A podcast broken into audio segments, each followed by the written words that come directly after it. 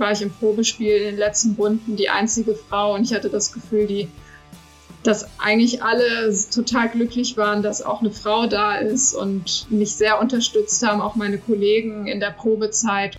Hallo und herzlich willkommen zu Bumzack, dem Schlagzeuger-Podcast. Mein Name ist Sascha Matzen und ich unterhalte mich hier mit Schlagzeugerinnen und Schlagzeugern. Mein heutiger Gast ist Nora El Rohebani.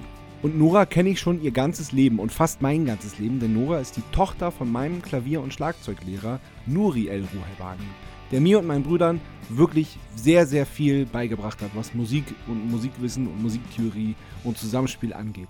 Viel Spaß! Bum Zack. Der Schlagzeuger-Podcast von Sascha Matzen. Unterstützt von Tama.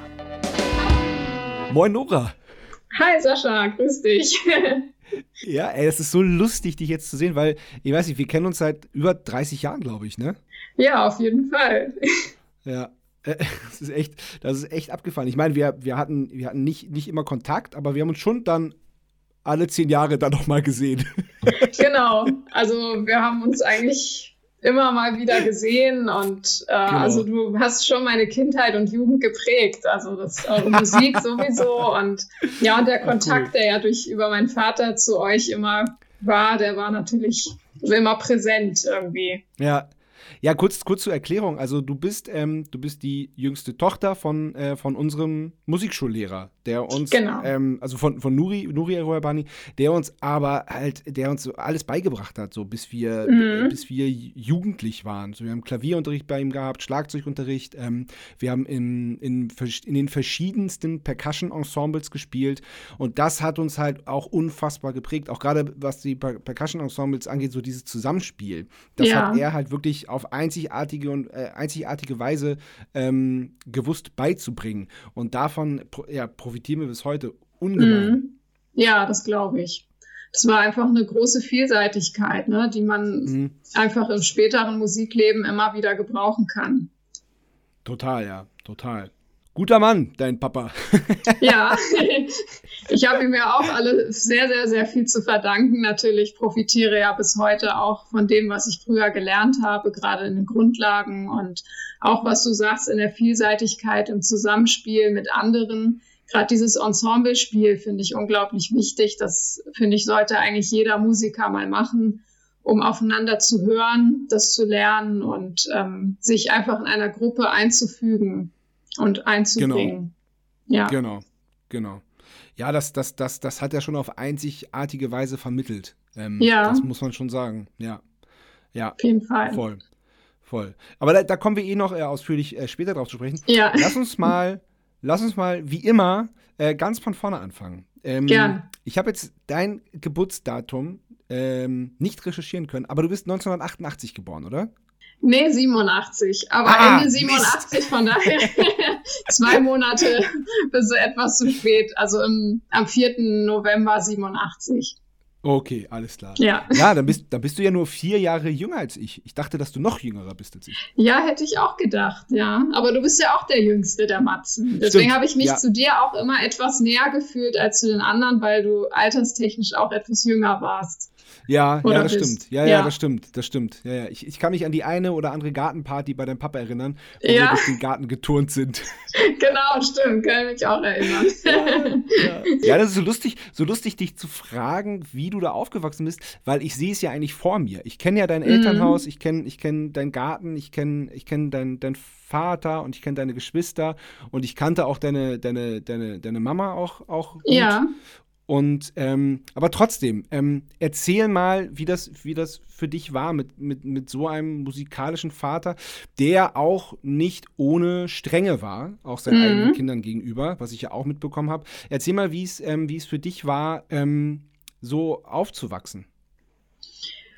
Also für mich war das natürlich ganz normal, mit Musik aufzuwachsen, weil das einfach bei uns ein sehr, sehr wichtiger Bestandteil war des Alltags. Also mein Vater hat eigentlich uns allen, also meiner Schwester und auch meinem Bruder, sofort als Kind schon, ich war, hab noch Bilder gesehen, wo meine Mutter mit mir schwanger war und er schon Musik dazu gemacht hat oder als Baby mir irgendwie mich ans Klavier mit auf den Schoß gesetzt hat. Und das war eigentlich immer schon von Anfang an dabei. Und ich kann mir auch gar nicht anders vorstellen ähm, ohne Musik. Aber wie du auch sagst, es war natürlich auch eine Strenge dabei, die auch wichtig ist. Also es soll einerseits spielerisch sein, aber andererseits auch wirklich mit einem regelmäßigen Unterrichtszyklus und mit Üben und allem verbunden, so dass es immer so eine Kombination aus Spaß und Selbstverständlichkeit war, aber auch trotzdem ja so eine Konsequenz auch dabei war. Und was ich hinterher natürlich sehr gut finde, weil das ja auch wichtig ist und ich auch bis heute in meinem normalen Leben auch sehr davon profitiere, von dieser Disziplin, die man gelernt hat, die man in allen möglichen Lebenslagen gebrauchen kann. Und ja, das war toll. Also ich fand es natürlich gut, dass meine Mutter nicht nicht so viel mit Musik zu tun hatte, also dass eine normale Person in der Familie war, das fand ich schon wichtig als Ausgleich, muss ich wirklich Aber interessant, sagen. ist interessant, dass du das normal nennst, wenn, man, wenn, ja. wenn, wenn, wenn, einer in der Familie nichts mit Musik zu tun hat. Es ist schon, äh, ja, Musiker haben schon ein bisschen was Verrücktes an sich, muss man schon sagen, in irgendeiner Hinsicht und deswegen war das immer ein sehr angenehmer Ausgleich und ähm, ja, von daher war das für mich eine sehr, sehr schöne Kindheit. Ich erinnere mich sehr gerne daran und bin auch sehr dankbar, dass Musik immer ein wichtiger Teil des Lebens war. Ja, das ist, das ist voll schön zu hören. Voll, voll gut zu hören. Ähm, was ich nicht weiß und was ich mich gefragt habe, ähm, hast du, hast du als jetzt mal als Kind gesehen, hast du, ähm, wurdest du nur von deinem Vater unterrichtet oder, ähm, oder hast du auch bei wem anders Unterricht gehabt? Weil du hast ja relativ früh mit Violine angefangen, ne? Mhm. Also ich habe erstmal ein bisschen mit Klavier angefangen, weil mein Vater eh Klavier spielt und wir ein Klavier zu Hause hatten. Und dann wollte er aber unbedingt, dass ich mal mit Geige anfange, hat mir eine kleine Geige in die Hand gedrückt und es hat irgendwie ganz gut funktioniert und hat mich dann zu einem Geigenlehrer nach Salzwedel geschickt, der, ähm, ja, bei dem ich dann mit vier Jahren den ersten Geigenunterricht hatte. Ah, mit vier Jahren dann schon? Ja, ja, mit vier Jahren schon. Ah, wow. Okay, mhm. krass. ja. Und dann später habe ich natürlich dann noch Schlagzeugunterricht auch, aber es war erst mit 16. Aber dazwischen in der Zeit hatte ich den Geigenunterricht und den Rest, also Percussion Ensemble und Klavier, immer bei meinem Vater gehabt. Okay, okay, alles klar.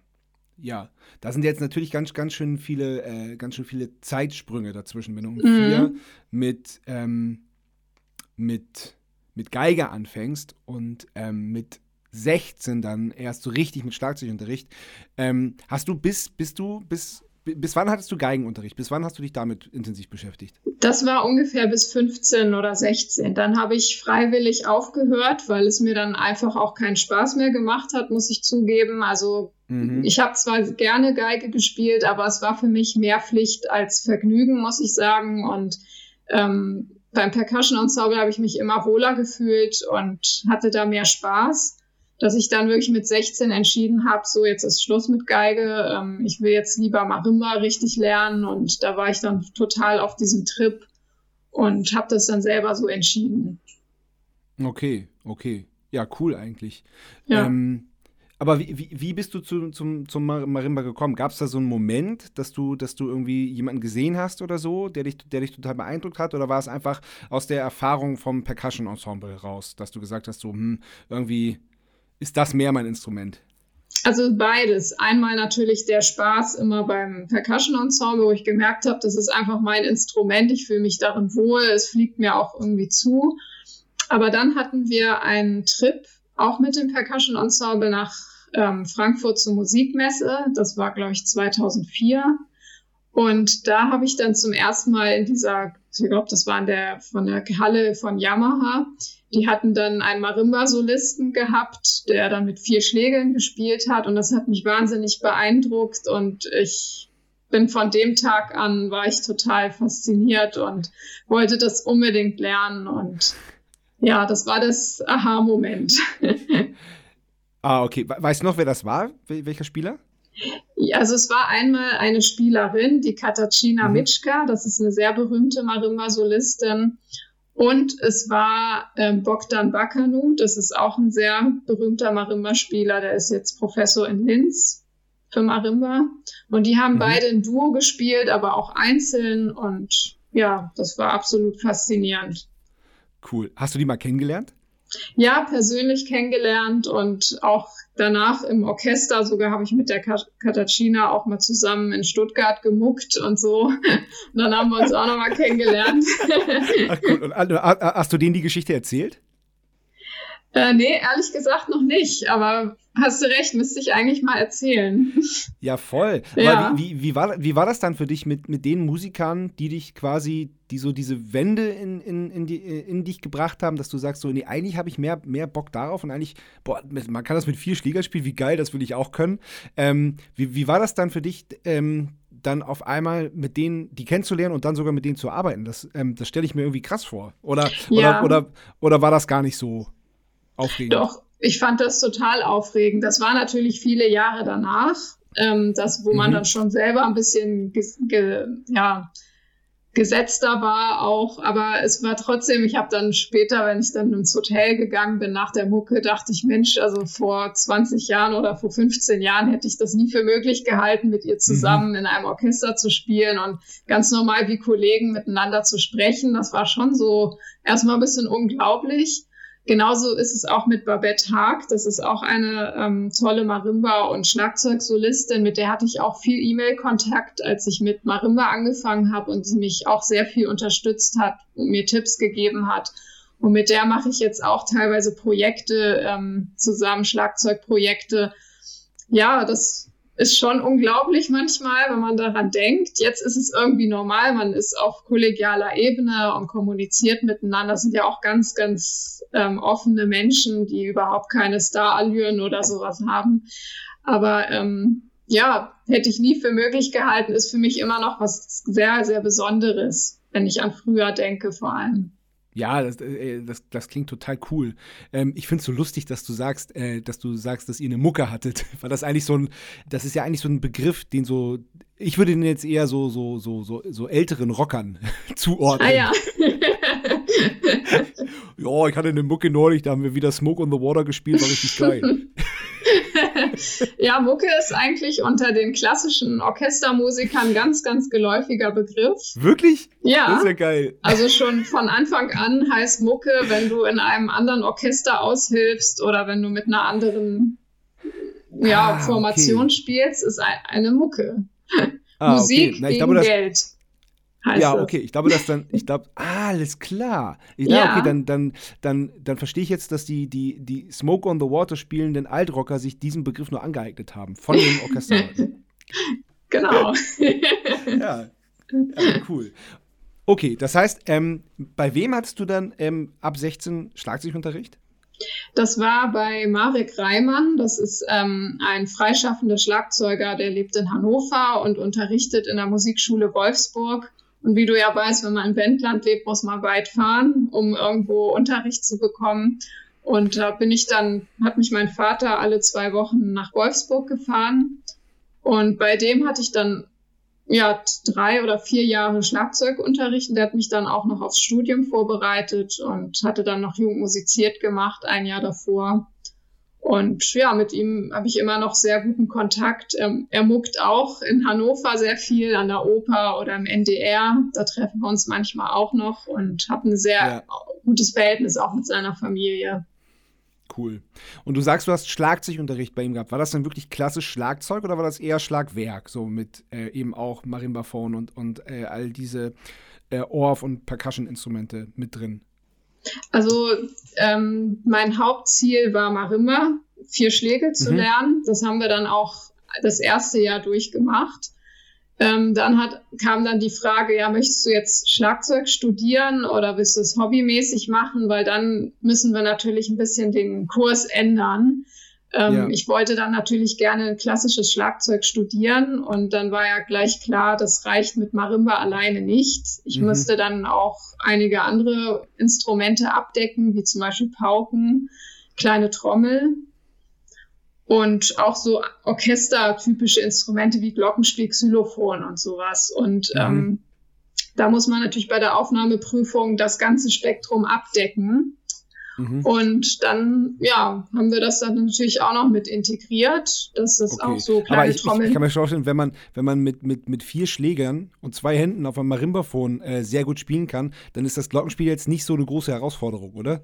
Ja, klar, das habe ich ja durch das Percussion-Ensemble und so hatte ich das natürlich schon drauf. Aber es ist trotzdem ja. auf seine Art, hat es auch eine Herausforderung und ähm, Gerade die kleine Trommel und Pauke, da war ich wirklich am Anfang noch sehr distanziert, weil kleine Trommeltechnik auch wahnsinnig ähm, umfangreich und, und schwierig ja. ist, finde ich.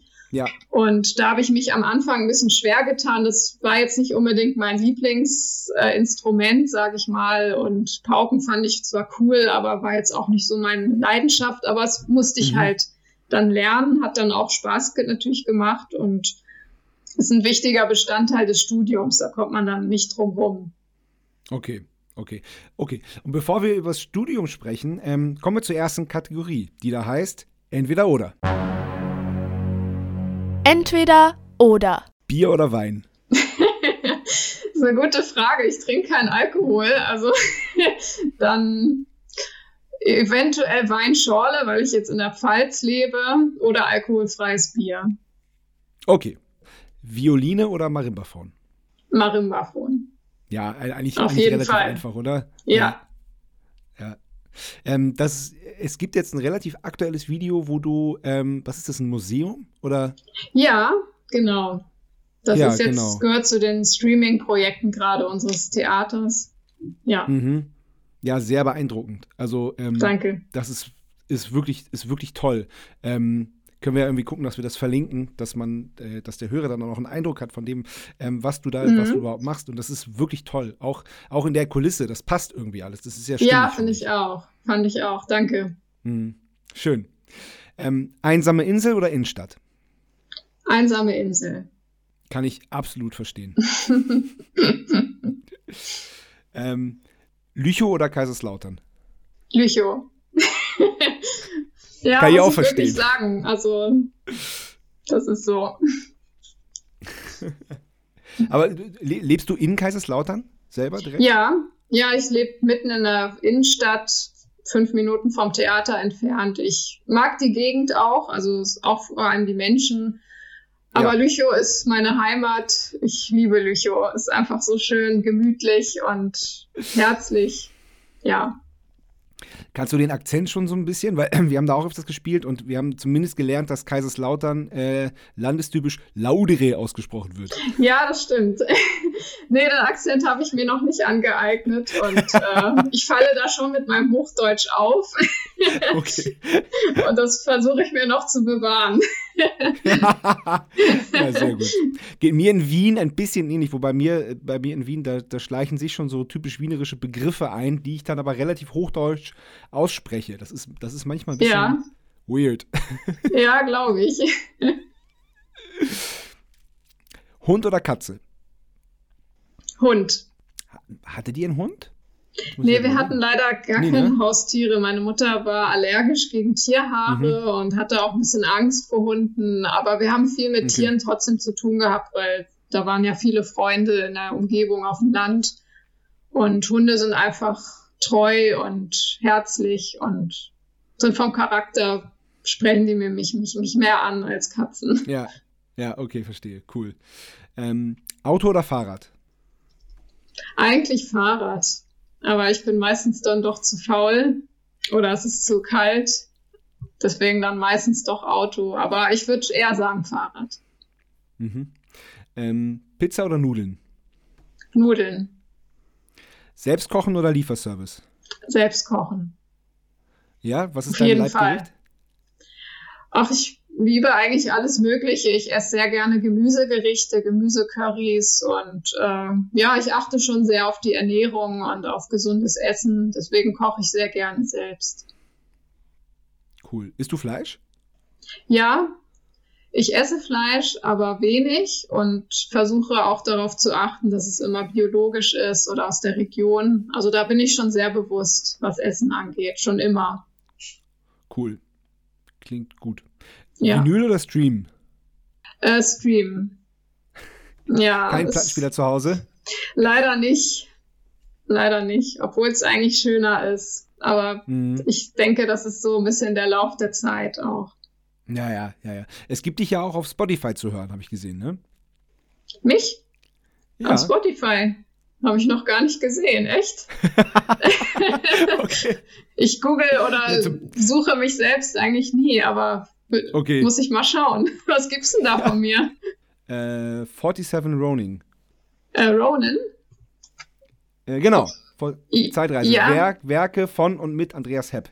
Ach so, ja, stimmt. Dann ist das die CD von Andreas Hepp. Ja, das ist ein guter Freund ja. von mir und ein Schlagzeugkollege vom Hessischen Rundfunk. Ja, mit dem haben wir zusammen ähm, eine CD aufgenommen. Da ist wahrscheinlich ein Stück dabei, wo ich mit, mitspiele, ja. Genau, genau. genau. Haben wir das auch geklärt. Ja, gut. Meer oder Berge? Meer.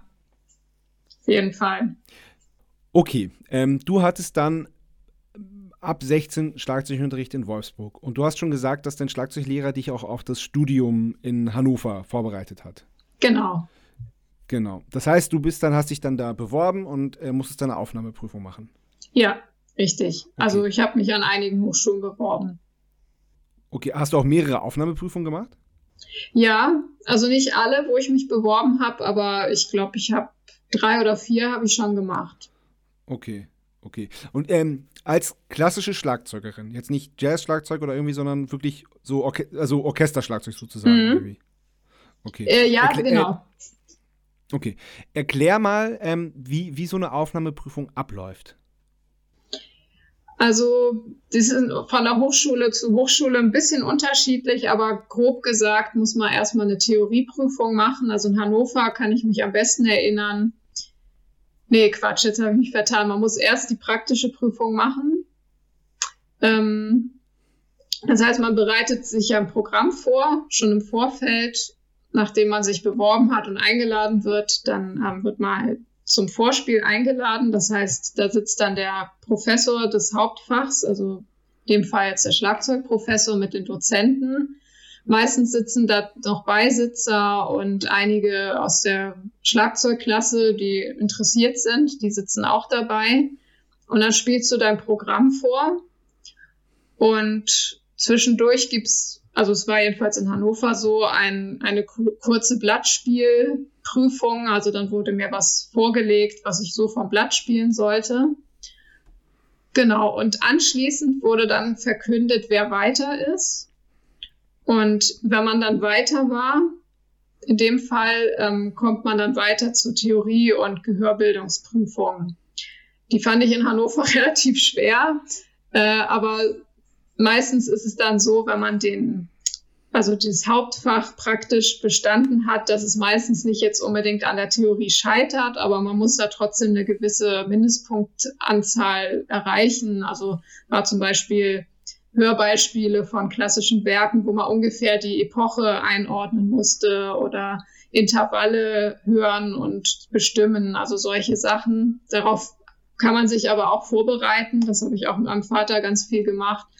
Und dann ging das eigentlich. Also dann hat man die, den Studienplatz, wenn man Glück hat, ja. Und weißt du, äh, jetzt äh, an einem Beispiel Hannover wieder, weil, weil du da ja auch äh, letztendlich studiert hast, weißt du, wie die Quote da war, wie viele Leute sich angemeldet haben und wie viele angenommen wurden?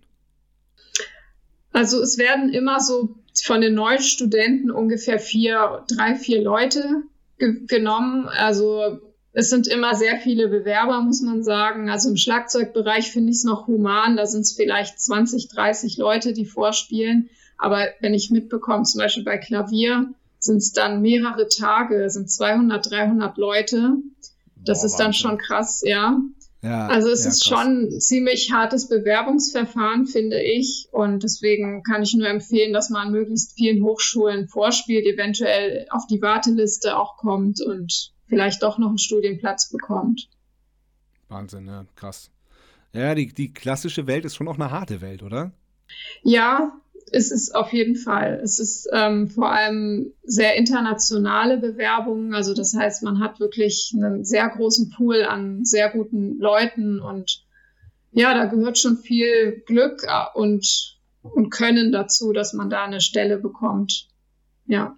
Mhm. Wann hast du angefangen zu studieren und wie lange ging das Studium? Ich habe 2007 angefangen, habe das Grundstudium gemacht. Dann kam ja die erste Prüfung, das waren nach zwei Jahren. Und dann habe ich eigentlich schon die Hochschule mehr oder weniger verlassen, weil es dann schon in die ja, praktischen Jahre ging sozusagen. Also das ist natürlich bei jedem unterschiedlich. Also wenn man jetzt den Studiengang macht, den ich gemacht habe, also klassisches Schlagzeug mit Ziel, eine Stelle in einem klassischen Sinfonieorchester zu bekommen, dann macht man normalerweise Praktika in einem Orchester. Also man bewirbt sich da auch und muss da auch vorspielen. Das nennt sich dann Probespielen. Und wenn man dann einen Praktikumsplatz hat, dann kann man eine Spielzeit in diesem Orchester mitspielen. Und das macht man eigentlich. Also erst geht's oft mit Jugendorchestern los. Da habe ich dann bei der Jungen Deutschen Philharmonie gespielt und auch bei verschiedenen Landesjugendorchestern. Und dann hatte ich meine erste Praktikumsstelle im Staatstheater in Kassel. Dann war ich da ein Jahr und dann habe ich mich gleich in der Zeit schon wieder beworben für eine Stelle für, für eine Akademie im Hessischen Rundfunkorchester. Habe dann das Probespiel auch gewonnen und dann war ich gleich im Anschluss zwei Jahre in Frankfurt. Und in der Zeit habe ich mich schon in Kaiserslautern beworben und da die Stelle bekommen. Das heißt, ich hatte dann quasi gar keine, ja, war gar nicht mehr in der, in der Hochschule, hatte die Urlaubssemester gehabt und habe meinen Abschluss dann quasi aus der Ferne gemacht. Okay. Ja. Ja, krass. Ja, weil ey, ich weiß nicht jetzt so, ähm, also ich kenne außer dir niemanden, der professionell Marimbaphon spielt. Also es ist ja schon so ein bisschen äh, Nische, oder? Oder, oder ist das jetzt, ja. ist das jetzt im, im klassischen Bereich nichts so Untypisches? Also im klassischen Studium im Moment eigentlich nicht. Also da ist Marimba ein wichtiger Bestandteil, den jeder mhm. spielt. Mhm. Aber gut, ich sag mal, so Marimba-Spezialisten gibt's wirklich weniger. Ne? Also es gibt ja Marimba-Solisten, die rein Marimba spielen. Das war früher mein Traum, aber ich denke, es ist gut, dass ich die andere Laufbahn genommen habe, weil es einfach schwieriger ist, auf dem Markt zu bestehen und ich brauche so ein bisschen Sicherheitsgefühl. Aber es ist immer noch ein exotisches Instrument, muss man ganz klar sagen. Ja, das denke ich auch. Das heißt, du hast ähm, dann äh, 2013 das, das Engagement am Pfalztheater in Kaiserslautern begonnen. Genau. Nachdem du dieses Vor ja, genau, genau. Da, habe ich so eine lustige Kurzmeldung gefunden äh, auf der Seite, glaube ich, vom, vom Pfalztheater oder auf, auf einer Seite von Kaiserslautern, wo so ganz trocken in einem Satz äh, beschrieben war: Nora El Royabani hat das Vorspiel gewonnen. Punkt. Irgendwie so. ja.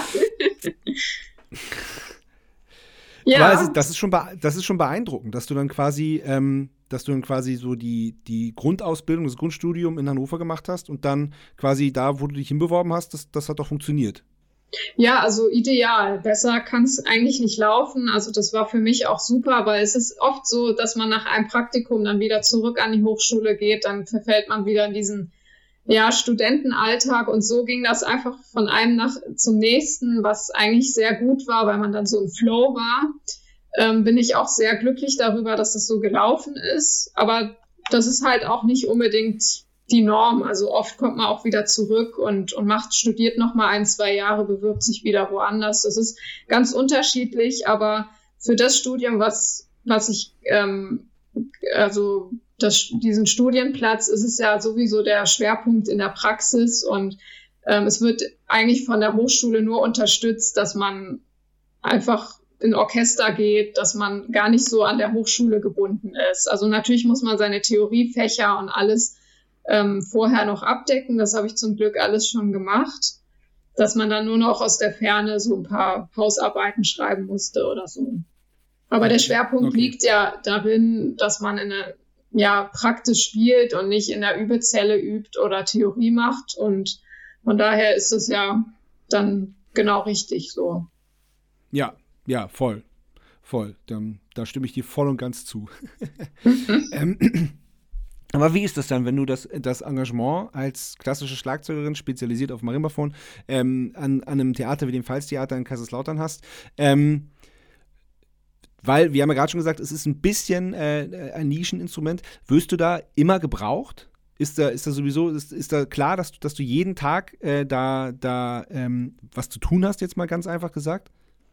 Nee, das ist eigentlich immer abhängig von dem, was gespielt wird. Also Schlagzeuger sind nicht immer in jeder Produktion drin. Wenn jetzt eine Mozart-Oper ist oder Haydn oder irgendwas, dann sind wir nicht drin. Wenn jetzt aber andere Werke sind, dann brauchen wir vielleicht sogar noch ein paar Aushilfen. Das kommt immer drauf an. Natürlich bei moderner Musik oder in Kammeropern sind wir oft dabei. Dann ist auch manchmal Marimba drin. Muss aber trotzdem sagen, Marimbaphon ist in der Orchesterliteratur eigentlich noch sehr wenig besetzt. Also das ist eigentlich eins der Instrumente, die ich in meinem Dienstalltag am wenigsten spiele. Also da kommen dann doch eher die Standard-Orchesterinstrumente wie Triangel, Xylophon, kleine Trommel, große Trommel zum Einsatz. Marimba eher weniger. Das kann man aber nebenbei oder ich mache gerne Kammerkonzerte auch das kann man dann so in solistischen oder kammermusikalischen Nische dann noch nebenbei machen. Okay, das heißt, wenn, wenn, wenn eine Produktion gerade ist, wo du nicht gebraucht wirst, dann, dann guckst du dich um, dass du entweder woanders einspringst oder selber was kammermusikmäßig auf die Beine stellst oder wie? Entweder so oder ich genieße auch mal die freie Zeit. es sind ja manchmal auch nur ein paar Tage. Also wir haben ja im okay. Orchesterbetrieb nicht ähm, so blockweise Projekte, sondern dann ist zum Beispiel abends eine Oper, wo ich vielleicht nicht drin bin, aber am nächsten Tag ist wieder Probe für ein Projekt, wo ich drin bin. Das sind dann einfach nur so ah, einzelne okay. Zeiten, wo ich nicht spiele kann aber auch manchmal auch eine längere Phase sein. Also entweder mucke ich dann in anderen Orchestern, wenn es sich gerade zufällig ergibt, dass man in der Zeit auch irgendwo gefragt wird, oder ich mache mach einfach frei. Ist auch, auch schön. Oder du machst eine Ausbildung zur Heilpraktikerin. Genau, das mache ich dann auch. Woher weißt du das denn? ja, ich, ich, ich habe, glaube ich, ganz gut recherchiert. ja, ich merke schon hier. ich glaube, ich muss mal gucken, was da so über mich alles steht im Internet. ja, wie, äh, ja. wie kam das? Also ich interessiere mich schon seit ich Kind bin auch für Gesundheit und ähm, bin da auch durch meine Mutter geprägt, weil die auch immer viel auf gesunde Ernährung geachtet hat und vielen Menschen immer gute Ratschläge gegeben hat. Und das hat mich auch schon immer sehr interessiert. Also ich würde sagen, neben der Musik meine zweite Leidenschaft und inzwischen würde ich die sogar gleichwertig zur Musik stellen. Und ja, das hat sich natürlich beruflich jetzt noch nicht so ergeben mit, mit dieser Nische, aber jetzt inzwischen, wo ich wirklich einen Beruf habe, wo ich sicher bin, sage ich mal, ähm, brauche ich wieder eine neue Herausforderung und nutze jetzt die Zeit einfach auch mal was Neues zu machen, weil ich bin der Meinung, dass man, egal welchen Beruf man ausübt, sollte man immer einen Ausgleich oder eine, ja, ein bisschen vielfältig auch im Alltag sich interessieren und sage mal, nur Musik, nur Orchester wäre für mich auf Dauer zu wenig. Wenn ich, gerade wenn ich überlege, wie lange, wie viele Jahre ich noch hätte, das wäre für mich einfach nicht erfüllend genug. Deswegen ist das für mich ein toller Ausgleich. Und in der Corona-Zeit, wo wir jetzt sowieso wenig zu tun hatten, habe ich die Zeit genutzt und ähm, mache jetzt diese Ausbildung und ja, das gibt mir sehr, sehr viel und gibt mir auch in der Musik viel. Also ich finde, man braucht sowas, so einen Ausgleich. Ja, finde ich total gut. Find, ähm, kann ich dir wieder nur zustimmen. gut. ja, ja finde find ich, ja, find ich voll gut. Ja, ähm, apropos äh, Corona, das äh, trifft ja ähm, also das, äh, so wir Musiker, wir Künstler fallen ja so ein bisschen aus dem Raster, habe ich immer so das Gefühl. Mhm. Weil, ähm, wie, wie nimmst du das wahr? Und was war das für dich? Also du, du nutzt die Chance auch, um was Neues anzufangen, was ich, was ich total toll finde. Aber ähm, so wie, wie, wie war das für dich ähm, März 2020, als es auf einmal hieß, alles dicht? Ja, das war natürlich schon erstmal ein Schock irgendwie. Also man hat dann aber gedacht, das sind vielleicht zwei, drei Wochen und dann ist die Sache wieder erledigt. Ne? Aber dann wurde das immer so häppchenweise verlängert und verlängert und ja, dann hat man schon gedacht, in welche Richtung geht das jetzt? Und ich sehe das natürlich an Kollegen, die freischaffende Musiker sind, die natürlich dann überhaupt gar keine einzige Arbeit haben. Und wir sind natürlich dann in Kurzarbeit gerutscht, aber sind immer noch trotzdem ähm, in Sicherheit, sage ich mal. Aber da habe ich dann auch wirklich gemerkt, wie da andere zugrunde gehen mit ihrer Existenz oder auch mit ihrem ganzen Arbeitsleben. Und das ist dann schon ziemlich traurig, gerade wenn man überlegt, welche guten Hygienekonzepte die Theater haben. Aber natürlich muss man das immer von allen Seiten betrachten. Ich verstehe natürlich auch die Vorsicht und es gibt natürlich die Priorität, ähm, ja, dass zum Wohle aller Menschen da das Risiko minimiert wird. Ja, aber es ist schon ziemlich, ja, komisch, kann ich nur sagen. Fehlen einem ein bisschen die Worte. Ja, total. Ja, vor allen Dingen, wie du sagst, dass man erst, dass man erst dachte, ja, so zwei, drei Wochen äh, mhm. Füße stillhalten, werden wir schon irgendwie schaffen. Und dann das ist halt so dieses Häppchenweise, dass einfach keiner ja. voraussagen konnte, nee, nicht zwei, drei Wochen. Das wird uns, das wird uns vermutlich noch mehrere Jahre beschäftigen. Genau. So, und, ähm, genau, also das, das hätte man ja auch nicht glauben können. Ich konnte bis, bis kurz vorher nicht glauben, dass wir unsere Tour äh, zum Beispiel ähm, jetzt zum dritten Mal mittlerweile verschieben mussten. Mhm. Ähm, und wir, wir wären im April auf Tour gegangen 2020. Und ja. ähm, das konnte und wollte ich bis zum letzten Moment nicht glauben. Und jetzt, jetzt sage ich auch, ey, nee, auf jeden Fall auf Nummer sicher gehen. Erst machen, wenn alles safe ist. So, ja. Das bringt ja nichts. Nee, eben, bringt nichts. Und ja. es ist schade, dass man nicht so gut vorausplanen kann. Ähm, ja. Das ist halt, das lässt einen immer so ein bisschen, ja, im Regen stehen, dass man nicht weiß, ist jetzt in zwei Wochen was, soll ich jetzt nochmal üben oder kann ich jetzt erstmal die Schläge beiseite legen oder wie auch immer. Es ist irgendwie auch ein ja. bisschen seltsam alles. Ja, total. Ja. Total. Ähm, wir kommen jetzt zur nächsten Kategorie. Und zwar heißt die, Sebastian Matzen hat eine Frage. Okay, cool. Sebastian Matzen hat eine Frage. Oh, liebe Nora, ich bin etwas außer Atem. Ich äh, muss angeben, ich bin gerade laufen. Da redet man ja eigentlich nicht drüber. Das macht man einfach. Äh, ich hoffe, dir geht's gut und ich hoffe, man sieht sich mal wieder. Wir kennen uns ja schon ganz lange eigentlich. Genau, nicht nur eigentlich. Aber das nur nebenbei. Hier ist meine Frage, passend zum Thema. Wie hältst du dich fit? Erzähl doch mal. Ja, erstmal Grüße zurück. Freue mich. Ähm, ja, das ist eine gute Frage. Also wie schon gesagt, ich äh, versuche mich sehr gut zu ernähren, zumindest größtenteils und immer frisch zu kochen, viel frisches Gemüse zu essen und Obst und halte mich mit Trampolin fit. Also das ist so mein, mein Hauptsport. Ich habe zu Hause ein Trampolin und mache das eigentlich jeden Morgen. Ja, versuche an die frische Luft zu gehen, einfach so Dinge zu tun, dass mein Körper gesund und fit bleibt und bin da schon sehr, sehr drauf bedacht, da fit zu bleiben. Cool. Und ab und zu mal Fahrrad fahren, auch wenn das Wetter nicht ganz so gut ist. Ja, aber lieber im Wendland, weil da sind nicht so viele ah, Steigungen. Okay. Ja. Also in der Pfalz bin ich fast nie Fahrrad gefahren. Das ist mir zu, okay. geht mir zu viel berghoch. Da liebe ich lieber okay. das Flachland. Ja. Wie oft bist du denn noch im Wendland? Also jetzt in der Corona-Zeit bin ich relativ oft zu meiner Familie gefahren. Ähm, ja, je nachdem, wann ich es schaffe. Also ich versuche immer schon regelmäßig. Aber wenn ich natürlich Dienst habe, dann klappt das nicht immer. Dann vielleicht mal so alle drei, vier Monate, je nachdem. Okay. Ähm, ich hatte vor kurzem ein, äh, ein sehr langes und intensives Gespräch mit, ähm, mit Philo Chungi. Ah ja. Mhm. Ähm, die hat auch klassisch angefangen ähm, und ist dann aber äh, Richtung Jazz, beziehungsweise ist sie jetzt so eher Hip-Hop-Schlagzeugerin geworden. Mhm. Und ähm, die ähm, hat, äh, ein, ein, äh, hat afrikanische Wurzeln, ihr Vater kommt aus Afrika und mhm. ähm, ist in Sachsen geboren und ist da sehr, sehr früh ähm, ziemlich heftigen Rassismus ähm, ausgesetzt mhm. gewesen. Und ähm, du hast syrische Wurzeln, ne? Mhm. Ähm, hast du da auch irgendwie Erfahrung gemacht? Kannst du darüber reden? Möchtest du da, darüber reden? War das für dich jetzt alles nicht so dramatisch oder ähm, wie, wie hast, hast du da auch sowas erlebt? Das würde, das wäre eine Frage. Ja, wir können gern darüber sprechen. Ich finde sowieso mhm. das Thema Migrationshintergrund, aber auch das Thema Frau im Schlagzeugbereich ja. sehr, sehr spannend. Ähm, dazu kann ich mhm, auch ein bisschen total. was erzählen. Also ich habe zum Glück, Gott sei Dank, wirklich keine Probleme damit gehabt. Also ich kann wirklich mich an keine Situation erinnern, wo das ein Thema war oder mich in irgendeiner Form eingeschränkt hat.